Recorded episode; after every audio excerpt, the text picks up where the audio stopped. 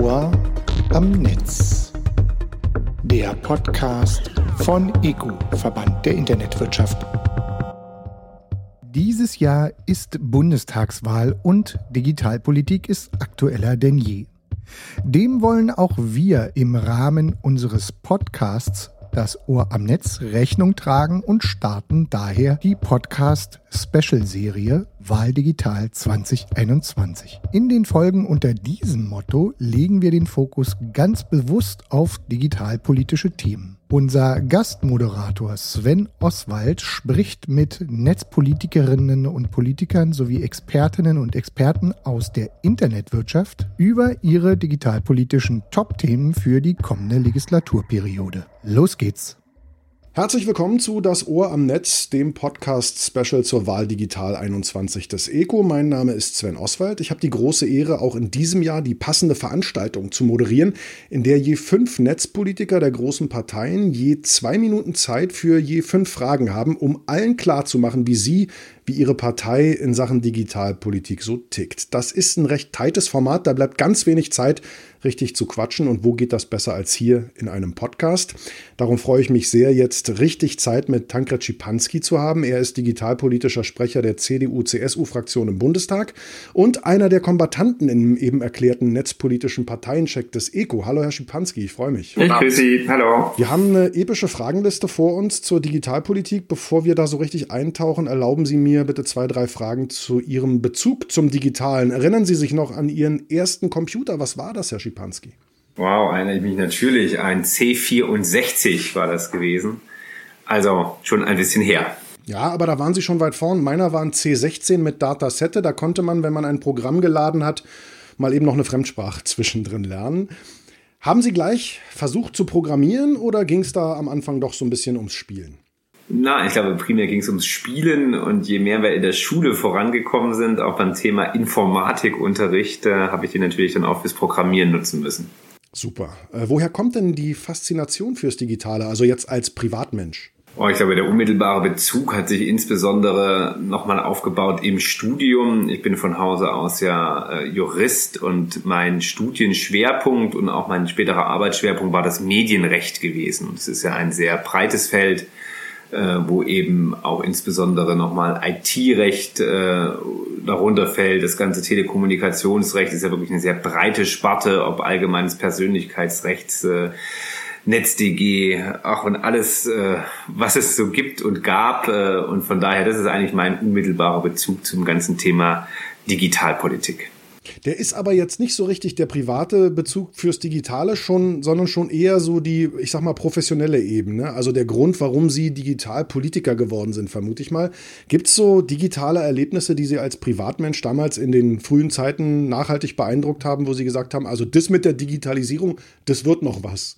Also ich glaube, vielmehr ist es spannend zu sehen, ähm, wie unterschiedlich Presse äh, und Rundfunk äh, reguliert waren, reguliert sind, äh, dass das verschiedene Grade sind. Und ich bin ja in einer Zeit auch groß geworden und wissenschaftlich aktiv geworden, wo wir wirklich diese Konvergenz der Medien erleben und jetzt eben diese Herausforderung haben, eigentlich ganz unterschiedliche Regelungsmaterien ein ganzes Stück äh, zusammenzuführen.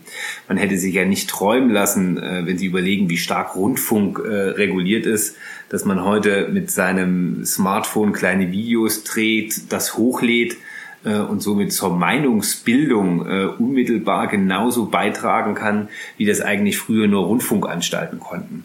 Äh, und das stellt natürlich äh, Digitalpolitiker und insbesondere auch den Gesetzgeber vor ganz neue äh, und große Herausforderungen, auch wenn sie sehen, wie sich Messenger-Dienste entwickelt haben, auch Dinge, die man sich früher äh, nicht vorstellen konnte und wo ich persönlich äh, sehr viel Wert darauf lege, dass man das, was uns auch das Bundesverfassungsgericht mitgegeben hat für Meinungspluralität, für Meinungsvielfalt, dass wir das eben auch in der neuen Welt äh, im Internet wiederfinden und auch entsprechend sichern. Futsch ist sie, die Gatekeeper-Funktion der Journalistinnen und Journalisten. Und wir trauern ihr oft noch nach, Herr Schipanski. So viel kann ich Ihnen sagen. Manchmal sind die Infos schneller, als wir sie selber überhaupt mitkriegen. Darauf müssen auch wir uns natürlich einstellen. Wir sind jetzt quasi ja schon mitten in unserem Digitalpolitik-Fragen-Thema, nämlich beim Thema Stellenwert. Also es war mal ein Nischenthema, wo Sie noch mit dem C64 und ich mit dem C16 mit Datasette rumgewurstelt haben. Äh, Digitalisierung ist mittlerweile ein absolutes Querschnittsthema. Es geht durch alle Bereiche der Gesellschaft, des täglichen Lebens, der Wirtschaft und natürlich auch der Politik und damit eigentlich auch durch alle Ministerien.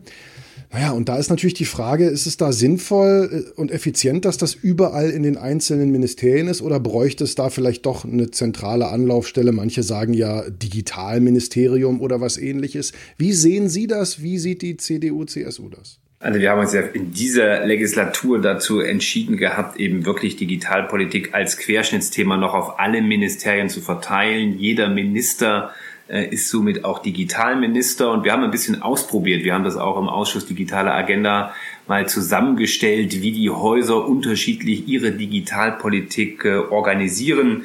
Hinzu kommen diverse Digitalkommissionen, Beratungsgremien, insbesondere auch der gesamten Bundesregierung. Äh, und ich glaube, wir haben in dieser Legislatur festgestellt und somit auch als äh, CDU schon vor zwei Jahren auf unserem Bundesparteitag in Leipzig beschlossen, dass wir in der nächsten Legislatur ein Digitalministerium brauchen, ein Digitalministerium haben werden. Das soll aber nicht so ein Ministerium sein, wie man das äh, bis dato kennt, sondern wirklich äh, frischer, agiler arbeiten. Wichtig ist für uns, dass es Budgethoheit hat. Wichtig ist, dass es ein Vetorecht hat bei Digitalprojekten, ähnlich wie wir das von dem Bundesfinanzministerium kennen. Äh, und ansonsten bin ich immer dankbar für die vielen Stellungnahmen, die jetzt kommen von verschiedenen Vereinen und Gremien, die uns Vorschläge unterbreiten, wie man ein solches Ministerium wirklich zukunftsgewandt und gut aufstellen kann. Äh, und ich bin zuversichtlich, dass wir das in den kommenden Koalitionsverhandlungen auch entsprechend aufgreifen werden. Da werden jetzt viele äh, freulich auflächeln, aufatmen, Herr Schipanski. Das ist natürlich gerade auch aus Sicht der Wirtschaft immer ein Thema gewesen, wo alle gesagt haben, man Leute, zentralisiert es doch, wir wissen gar nicht, an wen wir uns wenden müssen. Es dauert alles viel zu lange. Glauben Sie unter uns, Sie sind ja Netzpolitiker und wie gesagt seit C64-Zeiten aktiv dabei, dass Ihre Kolleginnen und Kollegen im Bundestag, ich sag mal, digitaltechnisch überhaupt fit genug sind, äh, solche Entscheidungen auch wirklich, äh, ich sag mal, in breiter Fläche zu fällen? Oder ist das auch ein Grund, warum es ein bisschen zentralisiert werden muss, damit es schneller geht? Nein, das glaube ich nicht. Wir haben ja den Ausschuss Digitale Agenda, der ja insbesondere zur digitalen Agenda die Federführung hat, aber auch für die Datenstrategie der Bundesregierung die Federführung hat. Und das läuft natürlich alles auch bei diesem Digitalausschuss zusammen, die Digitalpolitik der Bundesregierung. Wir stellen aber insbesondere fest, dass das Budgetrecht unwahrscheinlich wichtig ist. Und das war mir auch als Sprecher in der Legislatur ein wichtiges Anliegen, wirklich den gesamten Bundeshaushalt zu durchleuchten. Wo sind Digitalgelder? Wo sind Digitalprojekte? Um eben schon mit Blick auf äh, das kommende Jahr zu schauen, was muss man in einem Digitalministerium zusammenführen? Was kann auch in Stammhäusern äh, verbleiben? Äh, und nochmals, was wir lernen mussten, ist äh, diese Budgethoheit und ein eigenes Budget zu haben, ist ganz elementar, äh, um gestalten zu können. Und daher auch meine beiden Direktiven Budgethoheit und Vetorecht bei allen Digitalprojekten der Regierung. Das sind zwei Kernforderungen für dieses neue Ministerium. Wenn Sie jetzt schon mal in den Tresorräumen der Ministerien unterwegs waren, Gibt es denn eine Zahl, wie viel im Säckel wäre in der nächsten Legislaturperiode in Sachen Digitalisierung? Oder sind das Zahlen, die noch gar nicht feststehen oder vielleicht nicht im Oswald genannt werden dürfen? Nee, wir haben im Haushaltsausschuss äh, schon mehrmals darüber gesprochen. Es gibt auch Zusammenstellungen, was alles für Digitalisierung bis dato ausgegeben wird. Aber es fiel natürlich am Anfang schwer, was fällt eigentlich alles darunter? Wenn Sie sehen, wir hatten Peter Tauber im Verteidigungsministerium, ein ausgewiesener Netzexperte, was wir da allein im Verteidigungsministerium und Bundeswehrbereich an Digitalisierung äh, erleben äh, und vormachen. Wir haben die gesamte ja, IT-Konsolidierung des Bundes mit unwahrscheinlichen äh, finanziellen Mengen. Wir haben zig Förderprogramme im Arbeitsministerium, im Forschungsministerium und äh, natürlich im äh, Wirtschaftsministerium. Von daher ich kann Ihnen das jetzt nicht äh, aus dem Stegreif beziffern, wie viele Milliarden das sind. Was mir wichtig ist, dass wir bei allen Zukunftsthemen, äh, insbesondere auch Zukunftstechnologien, wenn ich an Quantencomputing denke, wenn ich an künstliche Intelligenz denke, wirklich deutliche Milliardenbeträge in dieser Legislatur draufgepackt haben, um international wettbewerbsfähig zu bleiben. Und ein ganz besonderes Anliegen der Unionsfraktion ist ja das ganze Thema äh, neue staatliche Organisation, Staatsmodernisierung, diese ganze Projektgruppe Neustart. Äh, und der ist es insbesondere gelungen, beim ganzen Thema OZG, Online-Zugangsgesetz, nochmal mit, mit, mit Milliardenbeträgen äh, nachzusteuern und dieses ganze Thema digitale Verwaltung wirklich gut voranzutreiben. Jetzt haben Sie gerade schon Zukunftstechnologien genannt, KI, Quantencomputing. Das sind Sachen, die müssen in Deutschland gestärkt werden. Äh, trotzdem haben auch gerade diese Themen und diese Zukunftsthemen Kritiker. Was entgegnen Sie denen? Also ich weiß gar nicht, ob es Kritiker gibt. Also ich glaube, beim Thema künstliche Intelligenz haben wir deutlich aufgezeigt als gesamtes Parlament, als die EU ihr Weißbuch erarbeitet hat, dass wir da selbstverständlich mehr Chancen als Risiken sehen. Äh, die EU ist gegenwärtig dabei, auch ein erstes Regelungswerk für künstliche Intelligenz äh, zu schaffen, insbesondere auch unter aktiver Mitwirkung äh, unseres Ausschusses der digitalen Agenda. Von daher glaube ich, muss man da nicht so viel Angst haben, wie ich das jetzt in Ihrer Frage vernehme. Und auch beim Thema Quantencomputing. Ich glaube, da arbeiten wir auch international eng zusammen, auch mit der Wirtschaft. Ich finde auch IBM macht da eine spannende Sache. Und äh, unsere außeruniversitären Forschungseinrichtungen, insbesondere auch Fraunhofer, können sich da absolut äh, sehen lassen. Von daher glaube ich, es geht darum, mit diesen Technologien Zukunft zu gestalten äh, und davor muss keiner Angst haben. Und es geht auch darum, gar nicht unbedingt alles made in Germany zu machen, aber gegenseitige Abhängigkeiten zu schaffen, dass man nachher nicht raus ist aus dem Game. Das durfte ich zumindest von der Forschungsfabrik Mikroelektronik kürzlich lernen. Was ist denn Ihr Plan, um den Standort Deutschland konkret zu stärken? Sie haben ja schon gesagt, wir brauchen da auf jeden Fall mehr Mittel. Ist es damit getan oder muss auch an den Regularien gearbeitet werden? Weil gerade wenn Sie sagen KI zum Beispiel, da ist ja das Thema der Trainingsdaten immer ein bisschen schwierig im, ich sag mal, Raum der DSGVO da saubere Daten zu kriegen. Das ist also immer so ein bisschen ein Problem für die KI-Forscher hierzulande beziehungsweise innerhalb der EU. Also ich glaube, wir haben schon viele gesetzliche Grundlagen geschaffen, um auch diese Sache äh, wirklich zu verbessern. Ich glaube, beim Thema Wettbewerbsrecht haben wir mit der GWB-Novelle äh, Meilensteine gelegt. Wir sind da eine Blaupause für den Digital Market Act, der jetzt von Seiten der Europäischen Union kommt. Das Gleiche gilt für das ganze Thema Inhalteregulierung, wenn ich an das NetzDG und ähnliches denke wo wir Blaupause sind für den Digital Services Act, der jetzt von äh, europäischer Seite kommt. Äh, und ich glaube, unsere große Industrie, auch die Autoindustrie, ist da wirklich gut aufgestellt. Wo wir jetzt in der nächsten Legislatur wirklich den Schwerpunkt setzen müssen, das ist die Digitalisierung des Mittelstandes. Ich glaube, wir machen da mit den Programmen Digital Jetzt oder den Mittelstands 4.0 Kompetenzzentren des äh, Bundeswirtschaftsministeriums schon die äh, richtigen Impulse. Auf der anderen Seite werden wir das ganze Thema Startups, äh, Gründungskultur äh, noch deutlich ausbauen. Wir haben mit dem Zukunftsfonds da schon äh, Maßstäbe gesetzt äh, und äh, ich denke, wir sind da wirklich auf einem äh, guten Weg und müssen jetzt wirklich schauen, in, in welchen ganz konkreten Schwerpunkten äh, müssen wir da technologisch und förderpolitisch nochmal nachlegen.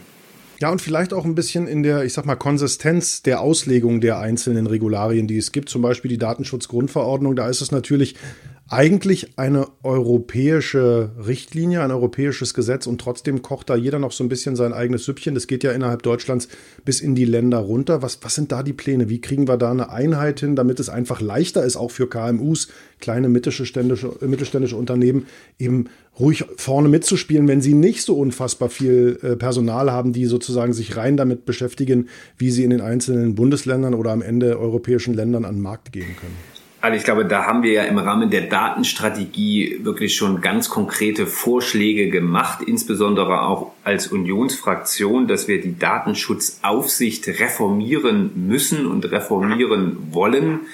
Es gibt auch hier unterschiedliche Modelle. Ich spreche mich sehr für eine stärkere Zentralisierung dieser Datenschutzaufsicht auf.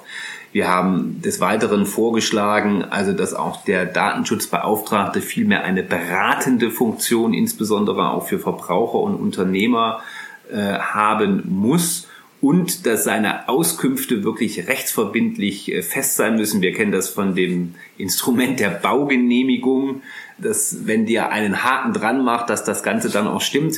Gegenwärtig erleben wir die Datenschutzbeauftragten viel mehr als Verhinderer, als Bedenkenträger und ich glaube, das muss sich grundsätzlich äh, wandeln. Ansonsten wird es wohl zeitnah keine äh, Änderung dieser Datenschutzgrundverordnung in Europa geben.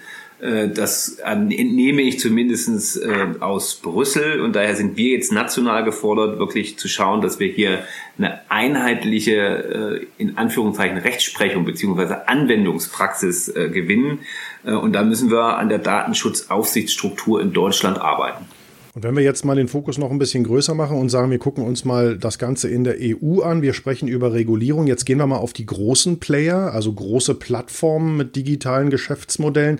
Da wird ja immer wieder auch das Thema Digitalsteuer angesprochen. Wie stehen Sie dazu und was wäre vielleicht eine Idee aus, aus Ihrer Fraktion zu sagen, so könnten wir es machen, dass es eben auch da wieder transparent und auch überall gleich ist in Europa, dass eben nicht eine Wettbewerbsverzerrung stattfinden könnte? Ich glaube, da werden ja verschiedene Modelle äh, diskutiert. Ich glaube, das Bundesfinanzministerium erblickt äh, in Verabredungen im Rahmen der OSZE nach einer Mindestbesteuerung die Lösung. Europa äh, diskutiert gegenwärtig an einer eigenen oder überlegt gegenwärtig eine eigene äh, Steuer zu erheben, die dann aber direkt an die Europäische Union geht. Das finde ich jetzt auch nicht ganz glücklich. Äh, ich finde den Weg Frankreichs spannend und finde den auch nachahmenswert im Rahmen der Europäischen Union. Frankreich macht das ja gegenwärtig alleine, aber die zeigen ja ganz klar auf, dass man eben auch große Multikonzerne äh, besteuern kann. Und wenn wir das gemeinsam in der Europäischen Union nach französischem Vorbild machen, fände ich das einen richtigen Weg. Okay, das ist eine schöne Ansage. Äh, apropos gemeinsam äh, beziehungsweise nach Vorbild, gucken wir doch mal auf die digitale Infrastruktur in Deutschland. Ich war äh, im Zuge dieser Veranstaltung, Sie haben es ja vielleicht auch in unserem kleinen Einspielfilm gesehen, äh, für den netzpolitischen Parteiencheck diesmal mit meinem VJ Henrik in deutschen Landen unterwegs und zwar vom Plattenland über die Dörfer, die Kleinstädte bis in die Großstädte.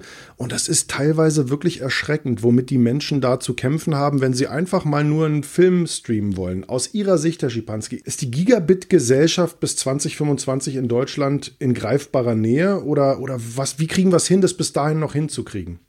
Alle bis 2025 sagen Sie, da bin ich natürlich optimistisch, war auch äh, fasziniert von dem Einspieler, die Sie, den Sie hatten äh, bei der Eco-Veranstaltung. Fand es aber auch sehr ehrlich, äh, dass selbst die Kollegin der Linken äh, sehr richtig festgestellt hat, dass es natürlich eine kommunale Aufgabe ist, dieser Gigabit-Ausbau, dieser Breitbandausbau vor Ort. Und wir erleben eben jetzt gerade in der Corona-Krise, welche Kommune, welches Bundesland hat da auch seine Hausaufgaben gemacht und wer hat es nicht gemacht. Sie wissen, wir haben unwahrscheinlich viele Fördergelder zur Verfügung gestellt äh, mit weißen Fleckenprogrammen und vielen, vielen Dingen mehr.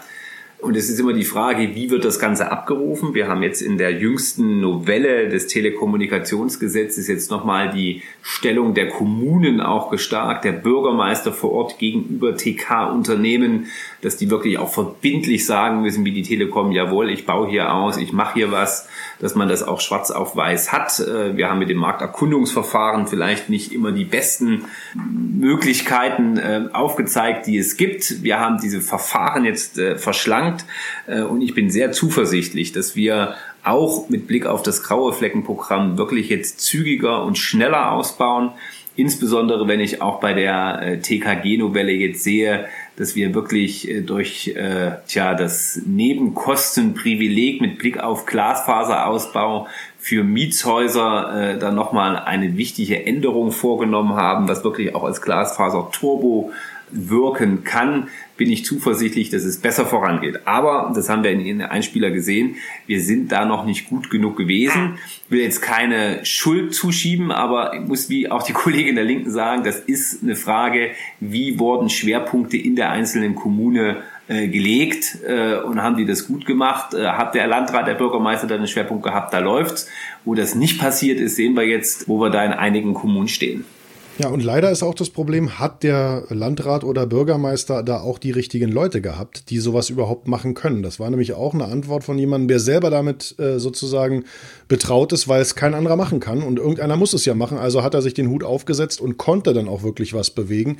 Aber ich glaube, dass das eben gerade so im Plattenland häufig noch das Problem ist. Das ist also auch immer das Problem, ich sage es jetzt mal ganz platt, des Nachwuchses, der Bildung und auch die digitale Bildung ist natürlich jetzt für diese Wahl im September und in der nächsten Legislaturperiode extrem wichtig. Wir haben es ja jetzt in der Corona-Pandemie auch gemerkt, irgendwie, dass es da auch an vielen Stellen gehakt hat, weil da hat man so den Eindruck, da wurde es jetzt nicht nur dem Bürgermeister überlassen, sondern teilweise dem Direktor oder der Direktorin einer Schule dafür zu sorgen, dass das Ganze irgendwie ans Netz geht. Wir müssen da vorankommen, also nicht nur, falls wieder eine, eine Pandemie kommt, sondern einfach auch, weil es total sinnvoll ist, eben die Möglichkeit zu haben, auch, äh, ich sag mal, Präsenzunterricht gegen einen digitalen Unterricht zumindest in Teilen zu tauschen. Wo sehen Sie denn da die wichtigen Hebel zur Beschleunigung der digitalen Transformation im Bildungswesen in Deutschland?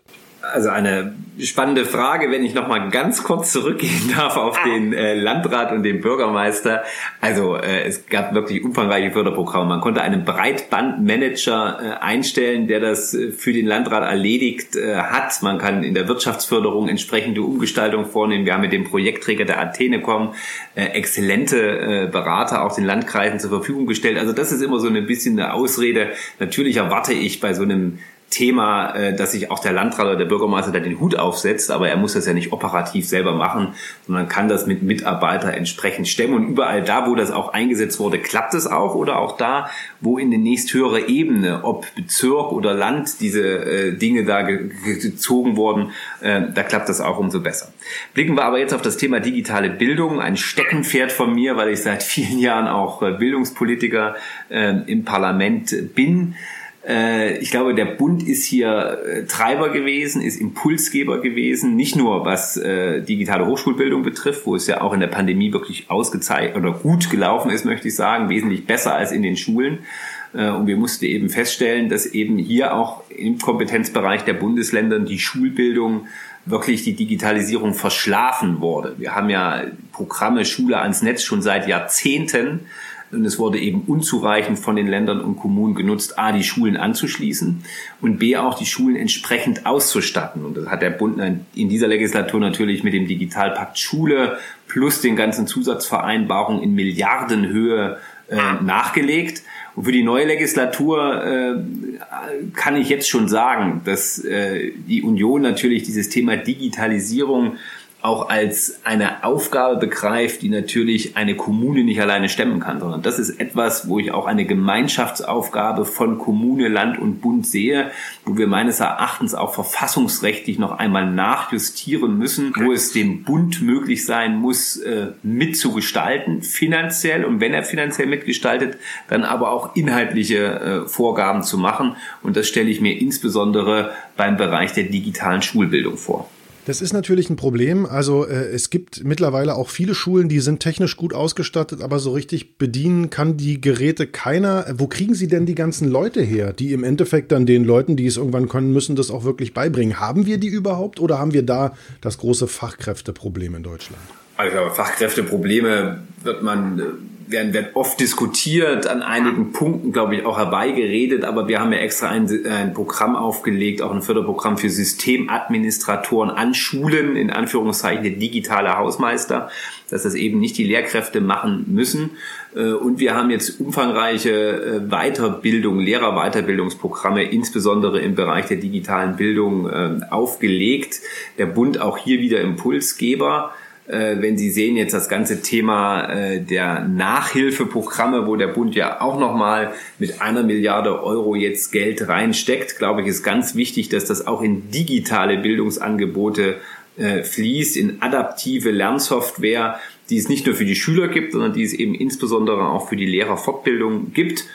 Äh, meine Aussage ist immer, die Lehrerfortbildung ist die Achillesferse der digitalen Bildung wir sind hier wichtiger Impulsgeber, aber operativer äh, Handelnder ist die Kultusministerkonferenz, sind die Kultusminister, äh, die wir hier gemeinschaftlich, gesellschaftspolitisch auch vorantreiben, dass die bei diesen Themen wirklich äh, was tun.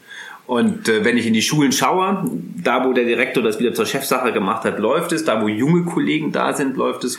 Aber ich muss natürlich auch noch die Älteren äh, bei diesem Thema motivieren und mitnehmen. Und das ist aber jetzt eine Aufgabe, die uns insbesondere in der modularen Online-Lehrerweiterbildung gelingen muss. Mit Verlaub, Herr Schipanski, die gerade die älteren Kollegen, die dem Digitalisierungsthema skeptisch gegenüberstehen, die sagen natürlich, na, wenn ihr das mit der Verwaltung nicht mal hinkriegt, warum sollen wir das denn hier sozusagen in unseren Schulen auf die Kette kriegen? Und wenn wir mal gucken, die digitale Verwaltung, wie es sie beispielsweise in Estland gibt, die ist für Deutschland ja noch richtig, richtig weit weg. Im EU-Ranking liegen wir leider relativ weit hinten. Da ist auch Handlungsbedarf, denn das Onlinezugangsgesetz verpflichtet ja bis 2022, das ist schon nächstes Jahr, zur Digitalisierung der Verwaltung. Also werden wir das packen nächstes Jahr äh, oder wie geht es da weiter?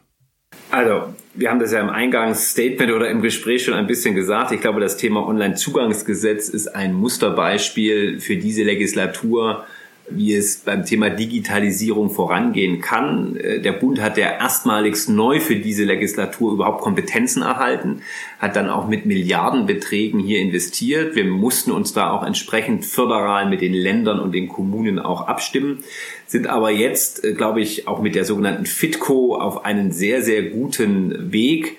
Äh, es geht um 572 Verwaltungsdienstleistungen, die wir da digitalisieren bin begeistert von den Digitalisierungslaboren, wo entsprechende Prototypen erarbeitet wurden. Ich hatte diese Woche Gespräche mit den CIOs der Länder, die auch berichtet haben, wie es äh, in der Fläche wirkt, wie man unter den Bundesländern gemeinsam Verwaltungsdienstleistungen entwickelt und vor allen Dingen dieses sogenannte EFA-Prinzip, einer für alle, das ist ja eigentlich der gelebte Föderalismus, wie man ihm aus den Grundgesetz von den Müttern und Vätern kennt, dass man nämlich sagt, wir orientieren uns an ein Bundesland am besten äh, und übernehmen Dinge von diesem Bundesland auch für andere. Und das machen wir eben mit dieser einer für alle Dienstleistung ich glaube, beim OZG geht es wirklich gut voran. Ich bin zuversichtlich, dass wir das auch gut schaffen.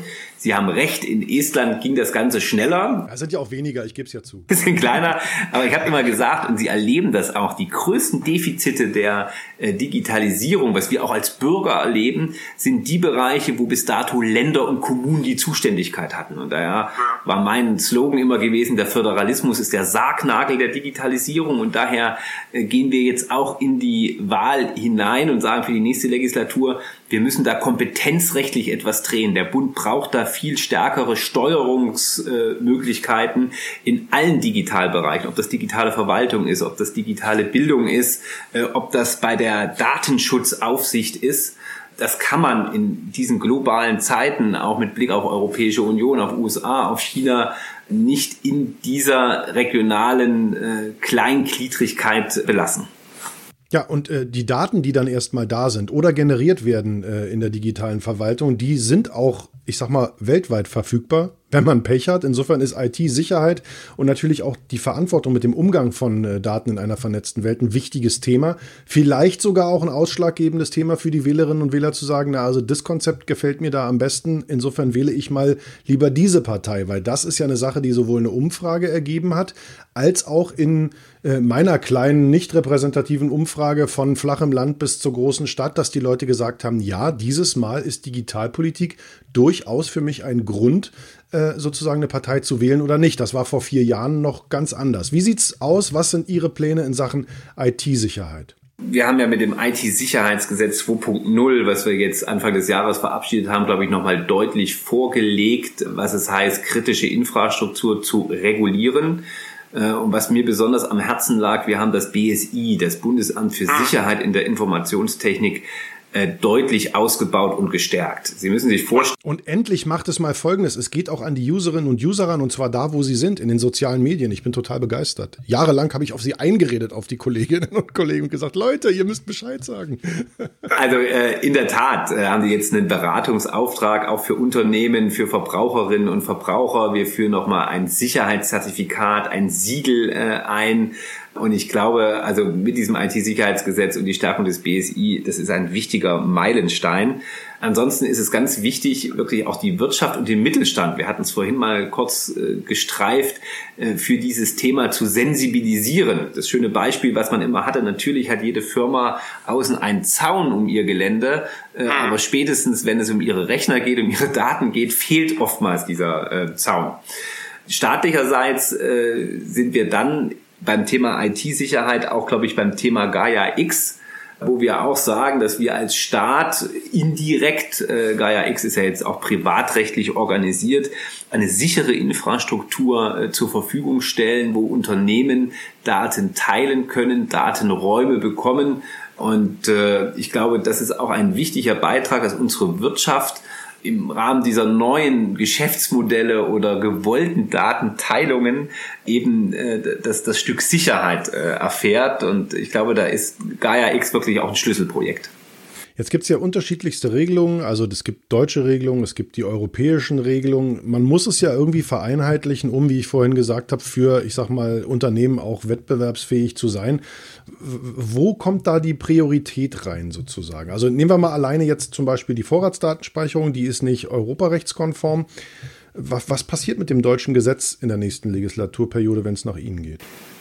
Also wir haben ja die Vorratsdatenspeicherung, ist ja jetzt im IT-Sicherheitsgesetz 2.0 nochmal ganz normal geregelt. Äh, wir erwarten in der Tat nochmal ein gerichtliches äh, Urteil. Wir wenden es momentan nicht an, aber unsere Sicherheitsbehörden haben ja sehr glaubhaft nochmal dargestellt, dass sie diese entsprechenden Datensätze ähm, auch benötigen. Wir fassen jetzt nochmal das äh, G10-Gesetz an, das Bundesverfassungsschutzgesetz an. Wir haben im TKG nochmal verschiedene sicherheitspolitische Aspekte auch mit geregelt, wenn Sie die ganze äh, Problematik 5G-Ausbau äh, noch vor Augen haben, wo wir jetzt wirklich auch eine sinnvolle äh, Sicherheitsstruktur in dem IT-Sicherheitsgesetz und in Verbindung damit auch in dem BSI-Gesetz geschaffen haben, eben nicht dieses sogenannte Lex Huawei, was immer oft befürchtet war. Von daher denke ich, sind wir da auf einem guten Weg.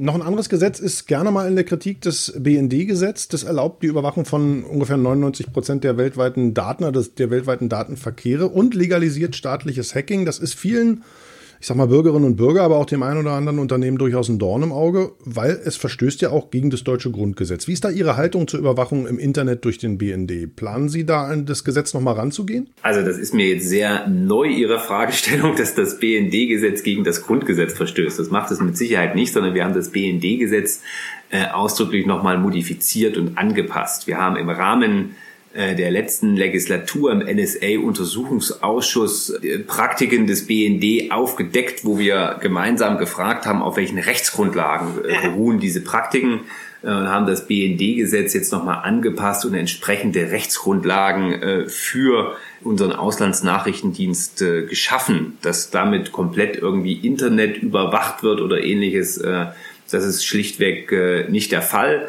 Ich glaube, es ist notwendig, und das haben wir auch in verschiedenen Sicherheitsgesetzen in dieser Legislatur gemacht, dass natürlich auch das Internet, das sagt man immer so einfach, kein rechtsfreier Raum sein darf und das alles, und das hat, äh, glaube ich, Thomas de Maizière als Innenminister auch immer sehr geprägt, was die Sicherheitsbehörden offline machen dürfen, müssen sie natürlich auch online machen dürfen. Und das ist unsere Maxime als Union und insbesondere wenn ich jetzt an Quellen TKÜ und ähnliches denke, sind wir da sehr, sehr sensibel, dass wir eben die OTT-Dienste äh, nicht verpflichten zu irgendwelchen Mitwirkungen oder ähnliches, sondern dass es wirklich reine TK-Dienste wie die Telekom oder wie Vodafone sind, die natürlich dann im Falle, wenn ich an G10-Sachen denke, von schweren, schwersten Straftaten äh, eine Mitwirkungspflicht haben, entsprechende Informationen auszuleiten. Das alles unter richterlicher Anordnung, alles auf gesetzlicher Grundlage. Da ist überhaupt nichts verfassungswidrig äh, und auch kein äh, Überwachungsstaat, wie wir das in irgendeiner Art und Weise aus Diktaturen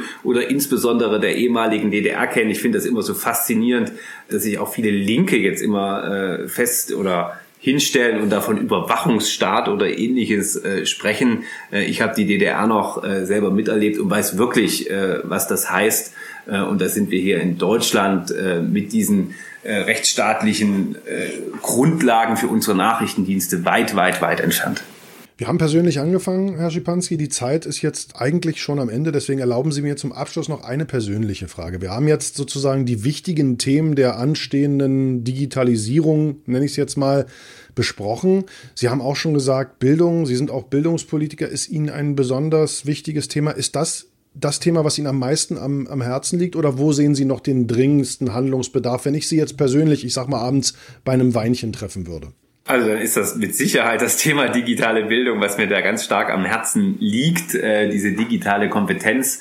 Aber ich muss es wirklich sagen, die Datenstrategie, die wir jetzt gemeinsam mit der Bundesregierung aufgelegt haben, ich glaube, die wird die Datenpolitik und die Digitalpolitik äh, der nächsten Jahre prägen in Deutschland und in Europa. Ich glaube, das ganze Thema äh, europäische Souveränität und unser europäischer Weg zwischen USA und China, das ist das, äh, was wir auch in der nächsten Legislatur einfach nochmal stärker fokussieren werden.